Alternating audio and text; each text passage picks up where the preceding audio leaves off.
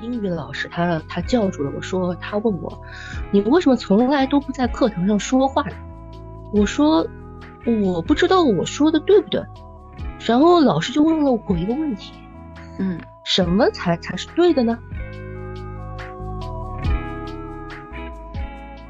我这种因为我安静嘛，他们会觉得我很奇怪。其实也或多或少做了一些让我被我解读为霸凌的一些举动。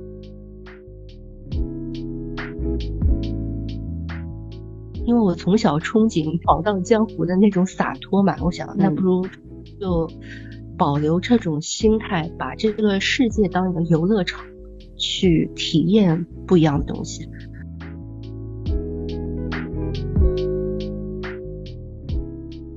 Hello，大家好，我是宝宝。Hello，大家好，我是苏蜜，很高兴能够来到《回到精神花园》节目里面做客。欢迎苏蜜，我给你背景配个鼓掌。我是在那个证券行业里面嗯工作，要说工作上的一些喜好，这是着实没有，主要的很多就是去玩各种各样的东西，非常非常射手座，主打一个玩儿 游戏人生，就要体验不一样的东西嘛。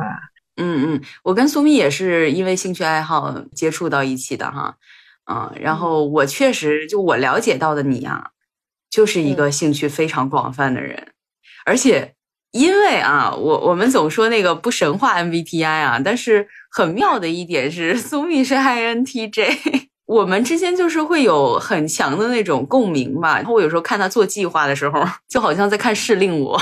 职人都是基本上都会列计划，就是不列计划，就是虽然说射手座也是主打一个开心就好，但是吧，就是我真心想做的事，我不列个计划，总感觉就是差点意思，是不是的状态就就不太舒服。其他的随意那不重要，就我想做的是得在一个轨道上面，在我一个至少是我可控的轨道上面才可以。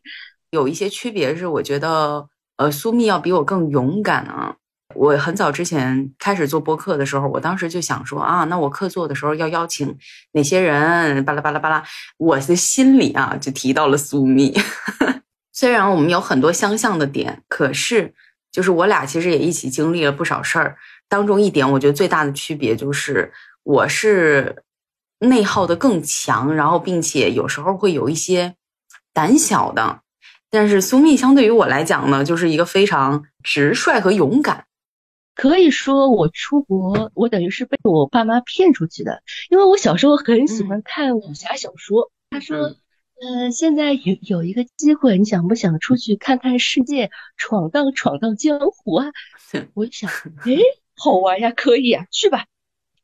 然后我出去了，结果我发现好像并不是那么一回事。哦，我先是去的英国，我本身是想在英国就是读书的，但后面嘛，是因为我爸的一发小，他一听说，那你为什么要把他送到英国呢？那个你你把他送到德国来嘛，德国因为就是他的孩子也在那所学校里面读书，就可以有个照应。虽然说说是这么说，但其实也没啥照应吧，反正。也造就了我另外一段经历，就是因为我当时去德国的时候，我一句德语也不懂。你你能想象，身为一个 I 人，在很辛苦哎，非常的尴尬。我几乎有三个月是没有人 理睬我的那种状态。嗯，就是自己上课，自己下课，直到嗯后面有一次，因为我在练琴嘛，就是我。我心情不好的时候，我就去弹《野蜂飞舞》，弹完就觉得好爽。琴房是在那种一个很矮小的一个房间里面，你知道吗？就听到铁门吱呀一声打开了，然后他们说了一句一句德语，然后看我没听懂，他们又用英文就问了我一句：“你叫什什么名字？”然后我就反正一来二去就反正就。就他们就就就吹了一波彩虹屁吧，说哇你学了多久啊？你弹成这样，我说哦，我学了三年，三年你就能弹成这样，但我五线谱也看不懂哎。然后我当时想啊，真的吗？这在中国是不可能出现的情况。对，中，你看不懂，你妈都会激你看懂的。身为琴童，谁没有被逼着就是练琴 的那个阶段的，对不对？我当时觉得怎么可能啊？直到后面我发现是真的有可能，因为他们弹琴主打的就是个娱乐。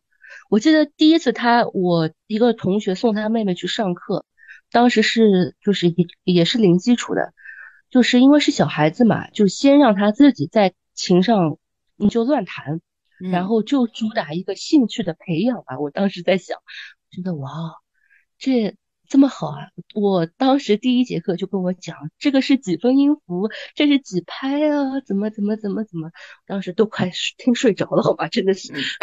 我小时候在兴趣培养方面，我妈对我还是挺那啥的，就我确实没有被特别激过。然后我之前跟飞机做了一期播客的时候，当时还在聊说被激娃是不是一件好事儿，有利有弊吧。就是弊可能就是你没有这么多的自由，你你不能够就是想干什么就就干什么。就是有利的。地方是我去了国外，我心情不好的时候多了一样发泄的东西而已。嗯，是的。就刚刚不是说到一个那个来请琴房来问我名字的人嘛，我其实也挺感谢他，因为当时就是因为当时那个我们学校里面乐队在招聘嘛，然后我因为看不懂，我不知道有这回事儿，然后结果乐队的老师找到了我。然然后他说你你报名了，我说啊我没有哎，结果因为当当时正好是我们吃饭的一个嗯地方是在一个很大的一个礼堂嘛，就大家都是有固定的座位的嘛，然后他走过我身边说是我报的哦，嗯加油啊我看好你哦，然后我当时内心是啊我怎么不知道我可以呢？既然都这样，那也不能怂是不是？于是我就进去了，然后我弹那首曲曲子，老师就问我说你会唱歌吗？说我会，然后我就唱了，唱那首。老师说你你想做主唱吗？我说我不想。然后结果我看到乐队其他人的反应都都是惊讶的。事后我了解到，他们说你是第一个来说想不想做主唱，说嗯就是对老师做主唱的提议表示拒绝的人。因为我当时觉得我唱歌又不专业，我我为啥要做主唱？我弹琴我好歹。就是专业的练过学过，所以我当时就拒绝了嘛。就是这也是可能 J 人的谨慎吧，就觉得没错，嗯嗯，会有一点谨慎，是的。对，反正到后面就反正也因为上台表演嘛，就是我其实因为会唱歌，我也会就是做一些伴唱什么和声。直到后面，因为我们乐队是挑战制的，谁的。能力强谁就上，嗯，结果有一个人来说他想做那个，他想做那个 keyboard 嘛，嗯，键盘手。然后我当时在和他斗琴的时候斗输了，我就想，哎呀，好可惜啊，是我第一批交的朋友，嗯嗯，我就反正我想，那不行，输了咱不能输风度吧，我连词都想好了，离开了。结果我们乐队的老师说那个。你们把那个招聘新主唱的海报撕下来吧，你上去好了。然后我想啊，这么草率的吗？我后面我才知道，说是老师他一直看好我，只不过是我没有勇气去做这些事情，所以他他选择说行吧，那你没勇气做，那那没事儿，我尊重你决定。我其实挺感谢的，也是就是生活中遇到嗯不少贵人吧，我觉得。就是我现在看到的你，其实，在最开始的时候也没有那么勇敢，是吗？很没有。我当时刚刚去国外的时候，因为国外的课堂上它是有讨论的嘛，我从来不敢发言的。直到有一次，我们的那个英语老师他他叫住了我说，他问我，你为什么从来都不在课堂上说话？我说我不知道我说的对不对。然后老师就问了我一个问题，嗯，什么才才是对的呢？我说，呃，老师，你讲的就是对的，好思辨。他愣住了，然后他说：“为什么我讲的就一定是对的呢？”然后我又愣住了。这我一直以来受到的教育，老师说的都是对的呀，这有啥错呢？但是他也说的没错啊。然后我就陷入了怀疑中，直到后面他他说没有谁说的东西一定是对的，只是思想上的不一样而已。早早期也给了我很大的一个影响。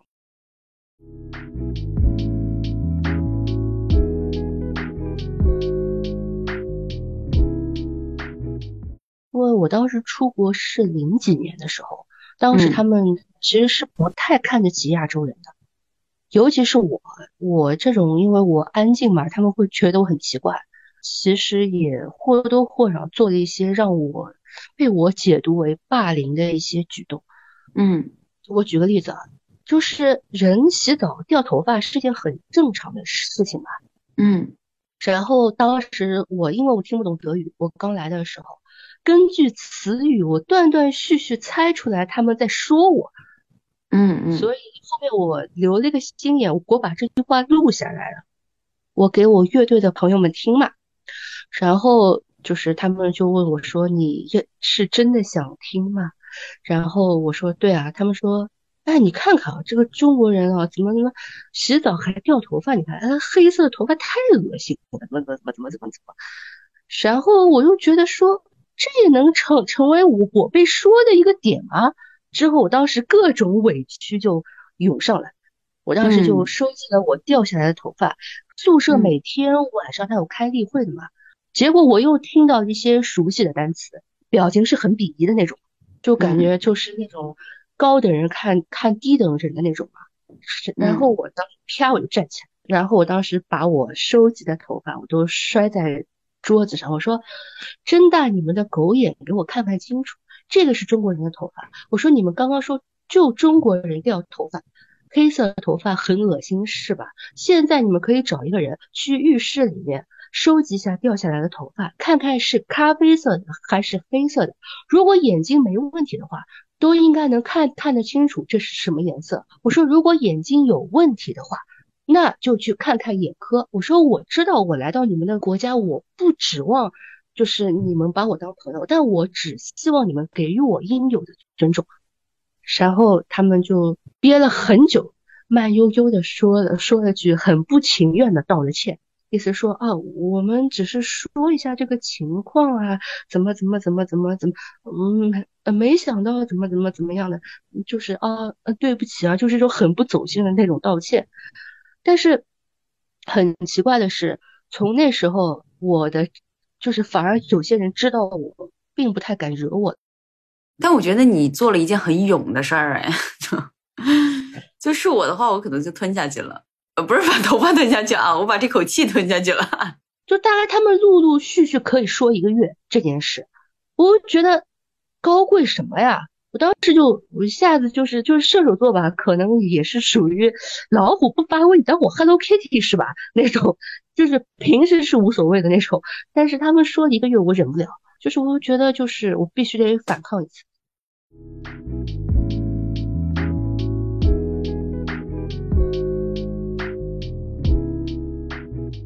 我爸妈也在说我。嗯，就是内向不好，他们好像总是能看到我身上的一些缺点，就是啊，你这个也不行，那个也不行，就他们他们几乎是没有夸过我的，从小就是你这个也做的不够，需要努力啊，而且是一种非常强势的那种方式去说的，嗯，所以就是我会焦虑，我说我我我需不需要去改变一下我的性格？我那时候就开始假装自己是一个，就我那时候开始模仿身边比较外向的人，嗯嗯，但是因为模仿的比较拙劣嘛，就感觉有时候过于的，用现在的话讲就是戏精吧，就会觉觉得说啊，就是就不知道该作何反应的那种，就是是我自以为的很外向，很能够和人家去社牛的交流的那种，但其实不是。我现在一想就蛮尴尬的。你你让我想到一个事儿啊，就是我其实性格也是有点偏这种哈，嗯，有时候会有一种可能笑不出来或者不想社交的时候会很明显。然后当时不是去台里嘛，去台里，我好像也在博客里提过这个事儿啊，就是我去台里的时候，就是有一次那个同事们聚餐，然后桌上有领导，然后当时我就 笑的跟个二傻子一样，就是我想让别人觉得，嗯，我很开心来参加这一次的聚会，然后结果 结束以后，结束以后，我那个小领导他私下跟我说，他说，你知道你笑起来很假这件事儿吗？我说啊，是吗？我努力了，我懂，我非常懂，因为觉得说，我小时候接收到的信号是内向是一件嗯不好的事情，就是所以就我一直在改变，包括我出国之后也想改变，因为我们就是我高中读的是 IB 嘛，就是国际文凭嘛，它其实也是要你去交流的，就是说你就包括我们要做那个社会服务啊什么。去做社会调研课题的那种嘛，它其实是算学分的嘛。它每一个要求都在逼迫我，就是你不能够做一个内向的人，你要去交流，你要去讲话。所以那时候开始，我强迫自己去，就是说去做一个很社牛的那种，就是呃口若悬河啊、滔滔不绝的那种人。但那时候我其实并不快乐，我就会觉得说我很担心。我表露出我真实的一面的话，会不会就是周围的人他都离开我了？包括我爸妈，嗯，就经常说我，你这么内向就不好啊，怎么怎么的那种。所以我当时的很多焦虑是我展示真实的自我是不是是不是不好？我的真实的自我是不是嗯没有人会接纳我？我其实很早就有焦虑症了，嗯。就是你总是在在担心一些事情，不是有个段子说，那个你你焦虑你考不上好学校，找不到好工作，然后你没办法找到好的人。当时你陷进去的时候，你根本就不知道你陷的一个思维的牢笼里面。但就那时候我会很有防备心，其其实是不好的。我会在交交朋友的过程中，大家总会觉得说我有东西隐瞒。就表面上看起来，我好像并不是这样，但是好像总是有东西在隐瞒着。说我挺理解的，嗯。所以这种状态下，我其实就是无论去去和人交流，还是去读取别人的一些话的话，其实它都是有偏差的。国外很很多广场上，它都不是有路演的嘛，嗯。然后我记得我当时打赌输了。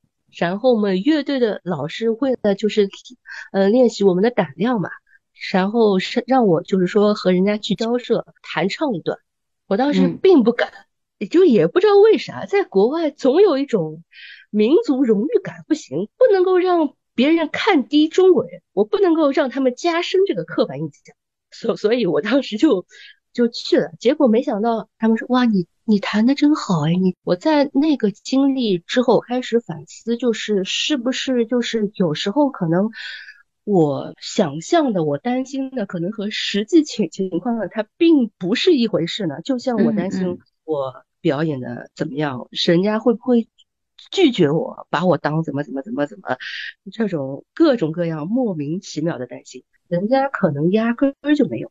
但现在一想。那时候在国外，谁认识我啊？有必要担心吗？没必要，好吗？嗯，就无形当中总想把一切做得很完美吧。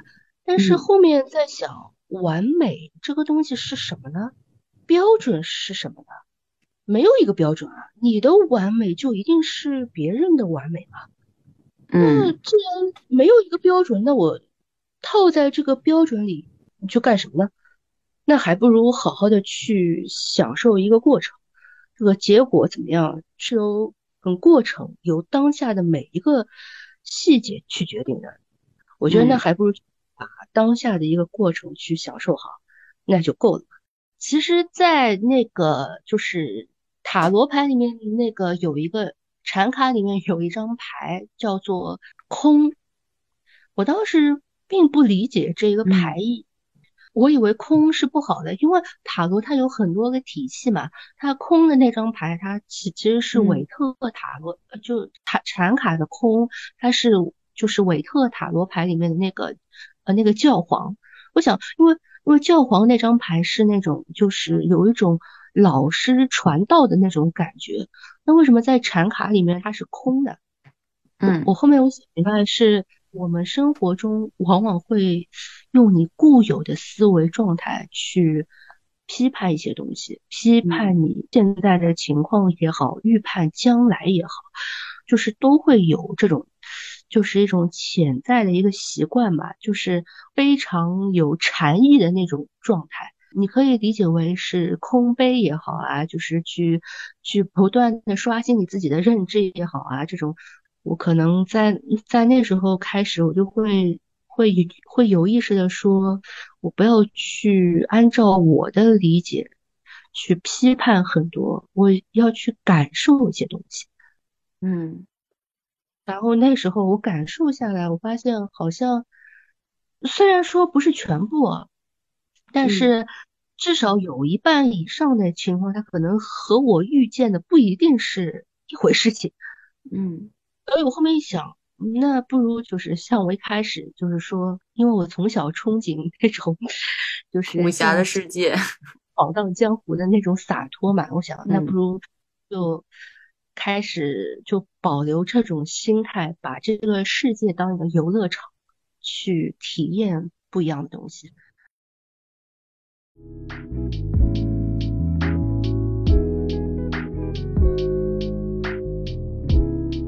那你为什么后来回国做的是证券呢？你当时就是呃读书的时候也是这个方向吗？呃，这个有两点原因，是因为我当时在收到 offer 的时候，有一个是酒店管理学院的，一个是商学院的。然后我一个学姐她告诉我，别读商学院，你很难毕业的。嗯，哦哦，那算了吧，那我就去读酒店管理，因为酒店管理他能学很多，包括我学的花式调酒也是在那里学的。啊，就反正很有意思感觉。嗯，就是上课很好玩，实习是真的累啊。客房部也干过，在厨房也干过，就反正各种部门轮转吧。就是因为我大学是在瑞士读的嘛，嗯，瑞士的店管理的，它的所有的一个理念就是，你必须得体验过所有的东西，你才能够去管理手下。所以我们从刚开始，嗯，读书开始是一半上课，一半实习的。我觉得我的所有的在国外的学习生活是很快乐的。我回国后面一想，那个我没读过商学院，那个要不就去，嗯，就去试一下，也算是弥补了当时自己没有读商科的一个遗憾吧。我体验到了另外一种，但是体验后我发现，嗯，还好我当时读的是酒店管理啊。对，因为我不是那种就是非常的有逻辑性的人，就是我可能。我的感性和理性，我可能感性是百分之五十五，理性是百分之四十五的那种状态。但是在那里工作的人，他最起码你理性可能得占七十左右。所以就是就是反正当时也有过，就觉得说啊这么严谨的嘛，就是反正也有过很不适应的一个阶段。对，还有一方面是因为我父母觉觉得，因为他们是做 金融的。觉得说你也做金融，他们有一种就是传承的执念嘛。那我就是我是做这个事基于各种的原因，就是都有，也想弥补自己的遗憾。他们也想我做这个，那就硬币上那么就去做嘛，总得上班的不是？这个就反正就我觉得说，主要还是因为可以赚钱。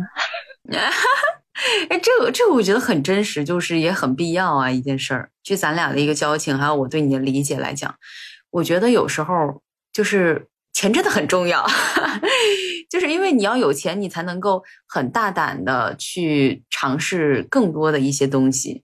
一定的经济是可以给你底气的。是的，所以虽然我并不一定是最喜欢这个。嗯，但是能够赚到一些钱，还能够有我的兴趣爱好，我觉得我至少在尽我的能力去做到我想要做的事情吧，我觉得挺好的。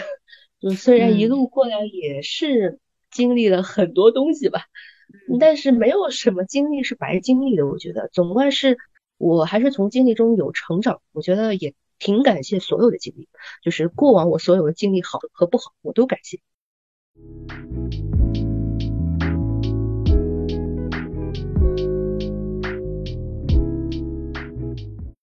就是反正我知道你又搞音乐，然后嗯，这个有声书也搞一搞，现在准备写书是吧？我其实已经写好了，嗯，只不过嗯还没来得及录，因为我马上要出去玩了，所以就是就想着说，等我出去玩之后，我想把我写的我写完的书录一下，就是希望吧，就是在我在录之前检查的时候，不要死于我的强迫症之下。嗯，你懂的，INTJ 经常这种。对，你就让你的书又胎死腹中了。经常，我之前写过一本小说，就是就就他们说，哎你不是已经写了那个，你怎么你怎么又从头开始写了？我说，我觉得这个情节嗯不太合逻辑，我要去查一下资料。然后呢，就经常折腾。然后我身边的艺人朋朋友们就说。你你的小说写不出来，全是死于你的完美主义之下，觉得说你先写完，你再写第二部不行啊？我觉得啊不行，不行不行，我最起码一定要能过自己这一关。他们说你过自己这一关，他就没了好吗？我说没了就没了呀，我再写呀。然后他们就翻白眼。觉得有一个课题哈，就不管是对我还是对你来讲，我觉得有一个课题就是一定程度上的就是放弃过度的思考，还有不要去太过的吹毛求疵。是是是，可能最近可能会没有这么的，就是像过去这样子，因为我不会把我的就是想要的东西过度的放在就是脸上表现出来，但其其其实内在我一直在较劲嘛，其实是很多人会内耗的一个原因，他其实没办法去面对真实的自己，我啊还是你，我觉得我们都有一点这样的一个一个就是习惯吧。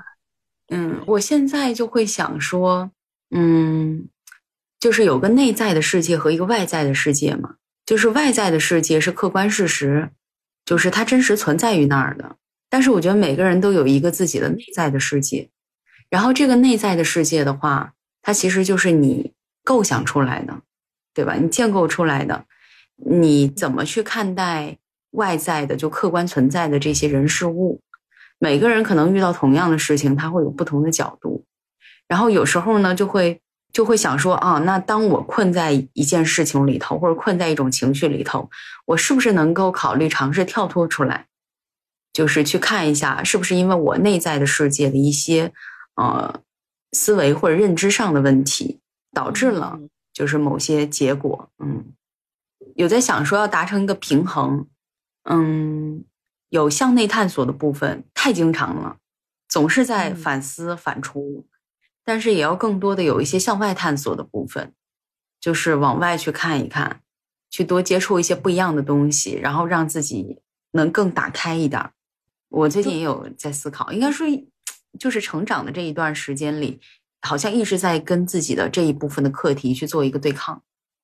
对对对，我觉得非常的有必要。就包括我自己之前写东西，我可能我会有一些我不太想涉及的题材，但现在我觉得我换一个角度看，我觉得这个题材写一写可可能也没什么，就是是我可能之前我会觉得嗯嗯不够高级，但是现在换一个角度，我觉得嗯可可能换一种想法，换一个角度去看，它其实也是这样。就是没有什么高级和不高级之分吧，就是就是只不过是你想表达的是什么。是我们 I 人其实有时候真得学一下 E 人这种敢表。可能我幸运的点在于我身边的艺人朋友挺多的，就是学习的对象嘛。我觉得这是我认识世界的一个方法。我觉得哦，他们是这样的哦，我学到了，哎，可可以可以可以。我也这么做，我试一下去，就是所以就慢慢的会融合很多东西吧。就是有些东西它并没有答案，你的认知提升了，你会有一个新的答案。就是那何必去追寻当下的这一个结果？我觉得每个人都有自己的课题吧。我觉得有勇气去面对才是关键。那我们今天就聊到这儿喽，感谢苏蜜。好的，谢谢。那我们下次再见啦，拜拜。拜拜拜。